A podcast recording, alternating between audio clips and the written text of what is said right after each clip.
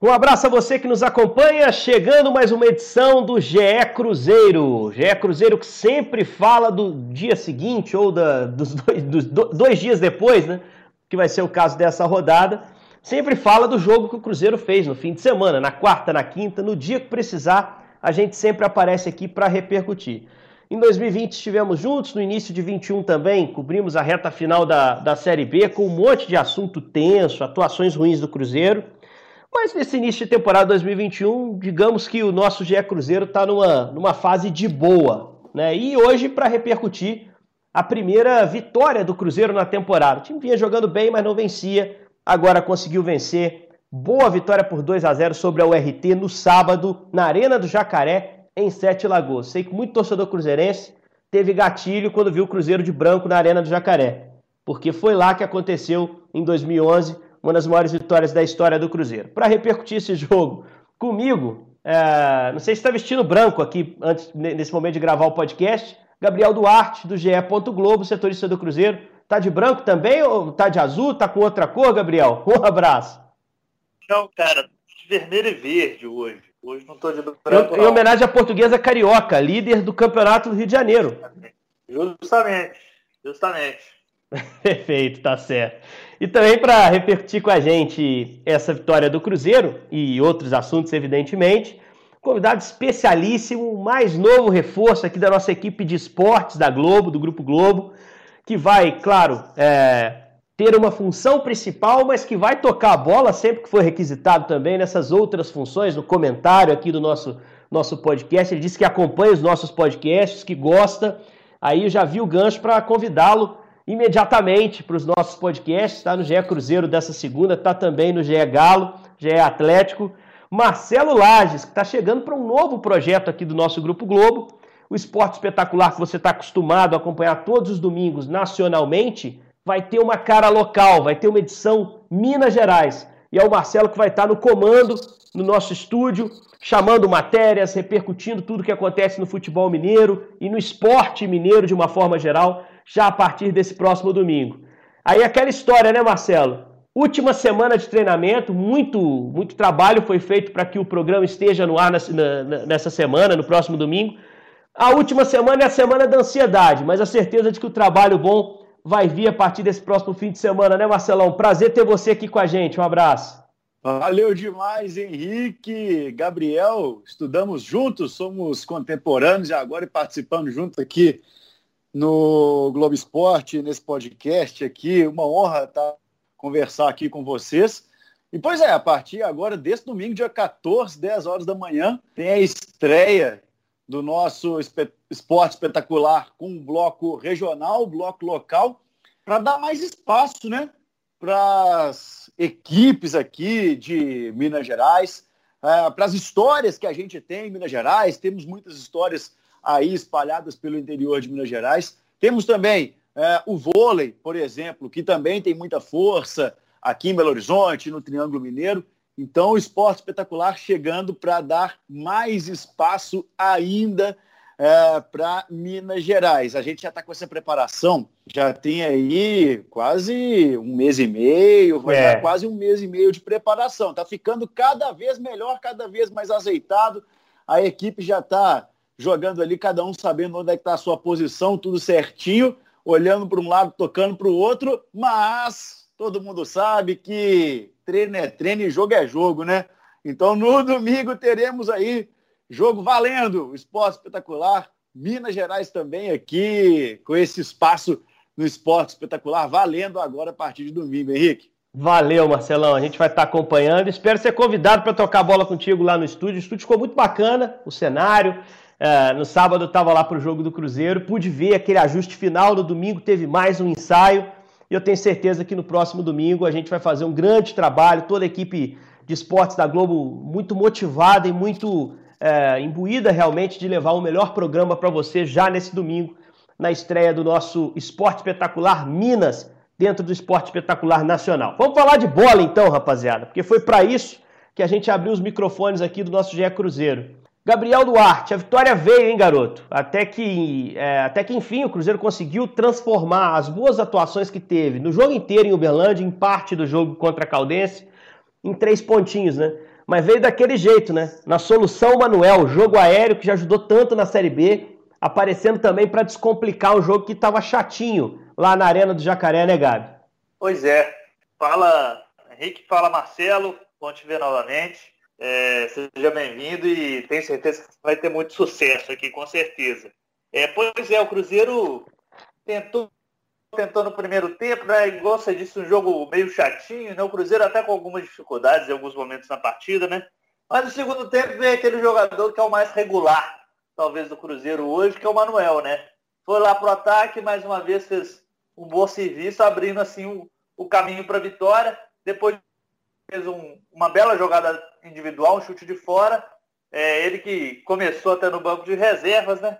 Mas pelo menos foi um resultado que deu um alívio para o começo do trabalho do Felipe Conceição, que eu acho que, igual ele falou, tem muito a crescer ainda, porque ele tem um trabalho a desenvolver ainda com, com jogadores que chegaram com uma nova forma de jogar.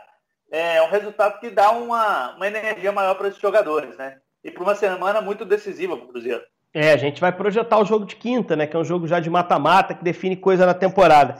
Marcelo Lage, que acompanha a programação da Globo Minas, Marcelo estava no jornalismo, trabalhando com, com, pautas, matérias, voava de helicóptero pela cidade de Belo Horizonte, de cima ele conhece a cidade perfeitamente, agora que está aqui embaixo com a gente, trabalhando com esporte, mas é um cara que é do esporte, é um cara que lá no início da carreira chegou a trabalhar com esporte, gosta muito de futebol, e que está acompanhando o Cruzeiro nessa temporada, né, Marcelo? É, o time já vinha jogando direitinho, precisava dessa vitória para tirar o, o, ranço, né? Nessa equipe do Felipe, que é muito mais ofensiva que o time do Filipão, por exemplo. Foi o melhor time que o Cruzeiro conseguiu entregar em 2020, né, Marcelo? Com certeza, né, Henrique? É o seguinte, eu acho que a gente agora nesse jogo contra a, o RT conseguiu ver uma evolução importante do time do Cruzeiro, né? É, nos dois primeiros jogos ali, contra o Uberlândia e contra a Caldense, a gente já estava vendo o Cruzeiro criando muito, né? Contra o Uberlândia, por exemplo, quase 30 chutes a gol aí, quase 30 oportunidades de gol. Contra é, a Caldense também teve é, uma grande criação de oportunidades aí, na casa das 20 finalizações também. E aí contra o RT, também, muitos chutes a gol, mas agora um sistema defensivo um pouco melhor, né? Porque a gente estava vendo alguns erros defensivos é, do Cruzeiro ali, por exemplo, contra o Berlândia, aquele vacilo ali do Ruschel pela esquerda, praticamente enganado pelo kick da bola. O Fábio também não estava num posicionamento muito legal, meio estranho ali, acabou sofrendo gol. Contra a Caldense, parece que as linhas ali entre é, a defesa e o meio de campo estavam muito espaçadas. E aí um contra-ataque, assim, digamos até um contra-ataque simples, né? Não foi aquele contra-ataque é, com com superioridade é, numérica do adversário, né? O Amarildo ali sozinho, lançado no meio da zaga, fez um estrago danado, né? Exatamente. Já contra o RT a gente já não viu tanto vacilo da parte defensiva, né? O Cruzeiro conseguiu botar essa superioridade ofensiva, que parece uma característica aí uh, do time do Felipe Conceição, e aí não deu esse vacilo na parte defensiva, e isso aí, é, apesar de não apagar aquela luz amarela que acendeu ali com o empate com a derrota, a luz amarela continua acesa ali é, na toca da Raposa, é, dá um alívio né, para o jogo de quinta, né? Dá um alívio para quinta e dá um pouquinho mais de esperança também para domingo contra o Atlético. Se vencer, tem boa chance de entrar ali dentro do. De entrar dentro do G4 é duro, né? Mas de entrar no G4 e, e já estar ali no grupo de classificados da semifinal. Você curto e grosso, Gabriel. A gente teve o Cruzeiro com algumas mudanças nesse jogo, né? A gente não teve nessa partida especificamente o Neres, volante, né? o Matheus Neres, machucado, jogou o Adriano. Na ponta, o Felipe Augusto suspenso, deu vaga ao Ayrton. E teve uma mudança que o Felipe fez porque quis, tirou o Marcinho, botou o Claudinho como titular. Você acha que, bom, esquece a disputa Neres e Adriano, porque o Neres está fora na quinta. O Adriano é que vai jogar, o Neres está machucado. Mas as outras duas disputas, você acha que Ayrton e Claudinho começam nessa partida do meio de semana e são nesse momento na cabeça do, uh, do Felipe titulares, porque saíram melhor, melhor que os dois jogadores que estavam no time, apesar do Marcinho ter entrado e feito um gol. Você acha que o Claudinho melhorou a dinâmica do time, vai seguir, e você acha que na ponta vai ser o Ayrton? Oi, na minha opinião, sim, principalmente do Ayrton. Acho que o Ayrton dá uma, uma, mobilidade pela esquerda lá do Cruzeiro, o Cruzeiro não tem. Apesar que o Felipe Augusto foi, foi muito bem, principalmente na partida contra o Berlândia, na minha opinião, acho que é um jogador que começou até bem, talvez o melhor aí do, dos que foram contratados até o momento pelo Cruzeiro na temporada, eu acho que o Ayrton tem um, um diferencial aí, ele tem um, algo a mais que esses outros concorrentes dele não têm. É um jogador que dá muito trabalho para a defesa, com a sua velocidade, até com a sua visão de jogo. Acho que é um jogador que merece sim a titularidade no momento. O Claudinho eu gostei mais do que o que o Marcinho vinha apresentando até então. É, precisava de um ritmo de jogo, acho que ele precisa de uma sequência também, porque ele não teve até agora no Cruzeiro para mostrar o futebol dele. Eu acho que ele vai começar assim com os dois. Eu acho que eles deram uma boa impressão. Felipe Conceição, o, Marci, o Claudinho, acho que fez até um, um, uma boa associação lá com, com o Ayrton no, no, no primeiro tempo. Foi por lá que o Cruzeiro criou as principais chances no primeiro tempo, inclusive. Mas é, eu acho que ele precisa realmente de uma sequência no time titular para realmente mostrar a que veio aqui no Cruzeiro. É, foi mesmo. O passe para gol, o passe para gol vem do Claudinho, Claudinho né? no escanteio. Do, do escanteio, né? Uhum, perfeito. Exatamente. Se o Marcinho meteu aquele belo gol, o Claudinho contribuiu com assistência. Eu acho que ele dinamizou bem o meio por ali. Como o Gabriel bem citou, primeiro tempo eu estava no jogo, foi a observação que a gente fez. Tudo que o Cruzeiro criou de interessante no primeiro tempo passou pelo Ayrton lá na ponta. Então acho que o Ayrton naturalmente vai ser o titular nesse jogo lá em Roraima. É, tem um pouquinho de dúvida entre Claudinho e Marcinho, porque o Marcinho deu um bom recado no fim, entrou bem no jogo, matou o jogo que era o que o Felipe queria. É, ainda tivemos mais dois jogadores participando que a gente precisa é, comentar aqui as atuações. E aí vou passar a bola é, em relação a um desses jogadores, primeiro para o Marcelo Lages, que, que conhece bem esse atleta, Marcelo Moreno, seu xará. Porque muita gente imaginava o Moreno fora do elenco do Cruzeiro. Eu ouso dizer que até o Felipe Conceição talvez imaginasse isso por uma questão financeira. Mas a gente tem informação de que o Marcelo quer muito ficar. Ele quer muito permanecer no Cruzeiro e que ele teria procurado o próprio Felipe para se colocar à disposição, para dizer, poxa, me dá uma chance, me reintegra aí eu vou saber esperar. Quando você precisar, pode contar comigo que eu vou ajudar. Felipe achou que era o momento de utilizá-lo na partida contra o RT. Você acha que o Marcelo teve um bom, um bom jogo, o, o, o Lages? Você acha que ele ajudou naquela partida e, e, que pode ter ganho pontos com o atual treinador do Cruzeiro? Cara, Henrique, é, eu vou te falar que no ano passado e agora nesse início de ano, eu fiquei muito chateado quando o Marcelo Moreno não estava jogando. Porque eu achava que era um jogador que estava aqui pronto para jogar e contribuir para o elenco. E aí, quando surgiu é, essas informações que ele tinha proposta é, para jogar a Libertadores, times que estavam na Libertadores, e que o Marcelo Moreno, mesmo falando que queria ficar, que tem essa identificação com o Cruzeiro, que ele estava saindo, é, ou que não seria aproveitado, fiquei muito chateado com isso, assim, porque queria ver mais o Marcelo Moreno em campo pelo Cruzeiro, assim. E aí é, foi muito interessante essa entrada agora nesse jogo contra o RT, que o Marcelo entra ali, armou jogada, né, deu passe ali quando precisava fazer o pivô de costas, que é uma função que ele faz muito bem. E ele entrou bem fazendo isso, deu um chute a gol muito forte, né, que o goleiro defendeu ali, tomou aquela medalha no peito ali para ficar ainda mais marcado a entrada do Marcelo Moreno. Então foi muito legal ver ele entrando e esse tipo de atuação é, traz confiança para o jogador, né? Então, inclusive depois que o Marcelo Moreno entrou ali com as mudanças, quando o Rafael Sobe saiu, o Potker também saiu, é, o ataque do Cruzeiro tomou mais conta ainda do jogo, né? Então achei interessante essa entrada do Marcelo Moreno, inclusive para ele ganhar confiança para Campeonato Mineiro, para a Série B, para a temporada mesmo, ficando no Cruzeiro e ganhando essa é, moral. Ele já tem muito como é, como ídolo, né? Como, é, o cara Exatamente. é o cara com trajeto. Você não tem como comparar currículo do Moreno com o Thiago. Mas contra a Caldense, quando o negócio estava feio, né, Gabriel? Ele, ele preferiu, o Felipe preferiu o Thiago, botou o Thiago no jogo. Até nem entrou mal, não. O Thiago entrou jogando direitinho. Mas nesse jogo agora do fim de semana foi Moreno, Bruno José entrou, e, e, outra coisa que eu queria que você falasse. No intervalo, ele foi lá e tirou o Sobs e o Potker, cara. Os dois maior carteirada ali do ataque. Os dois com o maior currículo. Ele não quis saber. Tirou os caras, estavam mal. Os dois estavam jogando mal mesmo. Tirou os caras. Aí eu não sei se o Felipe pensou em melhorar o time nesse jogo e só.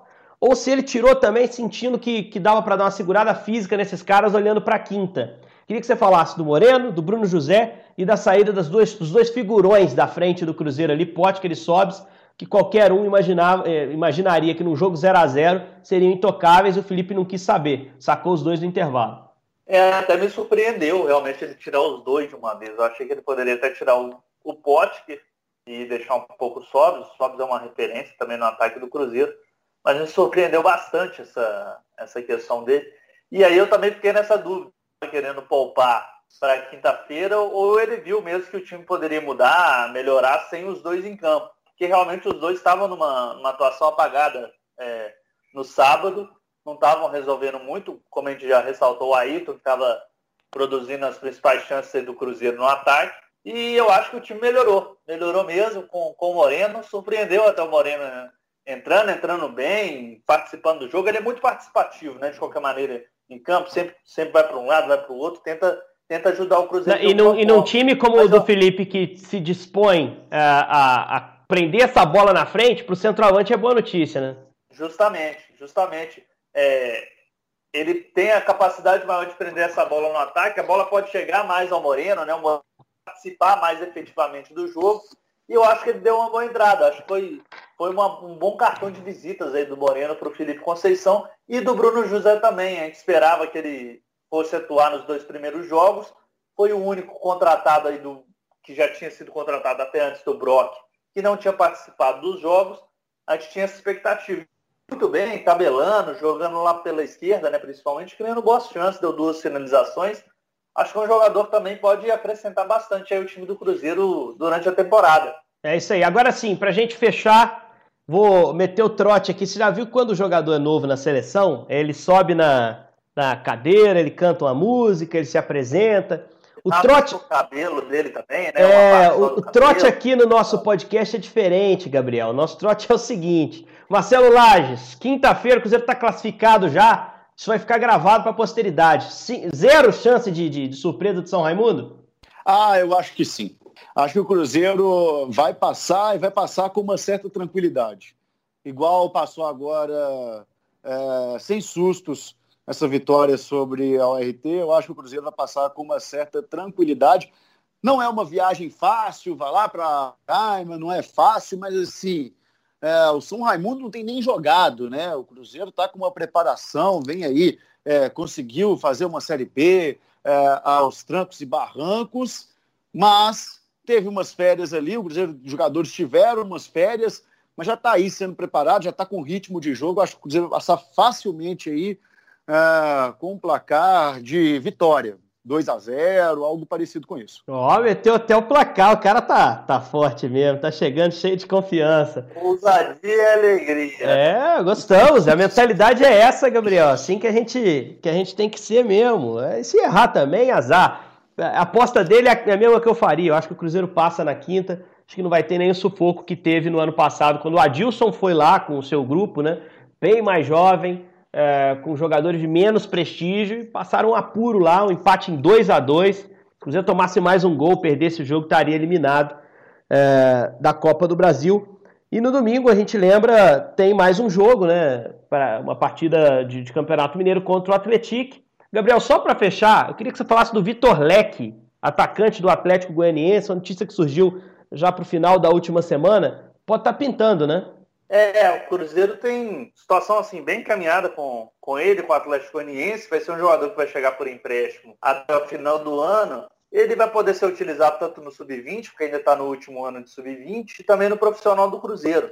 É um jogador que apareceu no Atlético Goianiense, principalmente na reta final do brasileiro, né, Henrique? Verdade. Fez até dois gols aí no, na, na Série A. É um jogador que eu acho que também pode acrescentar o time do Cruzeiro, mas vamos ver se ele vai ser realmente utilizado pelo Felipe Conceição utilizar no decorrer da temporada. Só para finalizar, eu acho que o Cruzeiro também chega mais encorpado para o jogo com o São Raimundo em relação ao ano passado, né? Como vocês destacaram, né? Já tem um grupo formado, até uma filosofia de jogo já tentando ser implantada.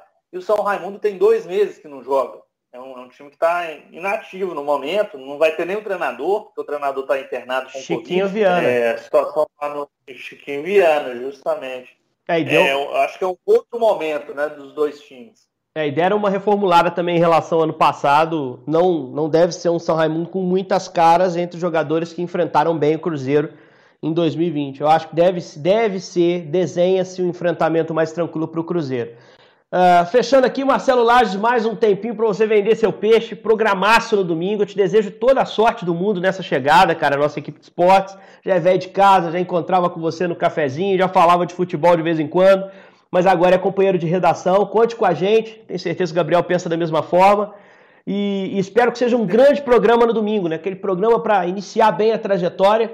Lembrando a você que nos acompanha aqui que todos os domingos agora você vai ter muito mais Cruzeiro a cada domingo no Esporte Espetacular. Cruzeiro é prioridade para esse programa de domingo que a gente estreia a partir já desse fim de semana, Marcelo.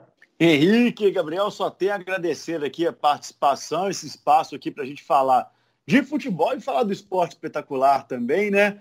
Pois é, nesse domingo a nossa estreia, inclusive no mesmo dia que o Cruzeiro vai receber o Atlético, né? O Atlético aí é, que tem inclusive o Louco Abreu.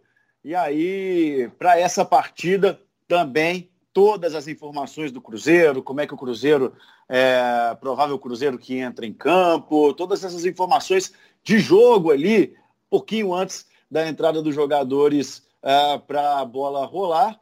Então, notícias quentes também, a gente prepara um esporte espetacular aqui em Minas Gerais, com informações, com histórias, mas também com esse dia a dia dos clubes, informações quentes, sempre para abastecer o nosso público, nosso telespectador, nosso ouvinte aqui do GE Cruzeiro, nosso podcast. É isso aí. A partir das 10 da manhã, né, Marcelo? 10 da manhã, a bola rola no Esporte Espetacular. Perfeitamente. É o horário de todos os domingos. 10 da manhã, Esporte Espetacular está na área.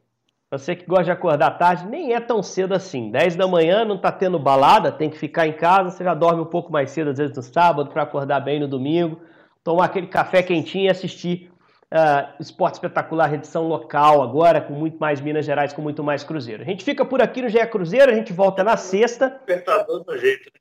Despertador ajuda, tem despertador no celular, bota dois, três lembretes, normalmente eu faço assim.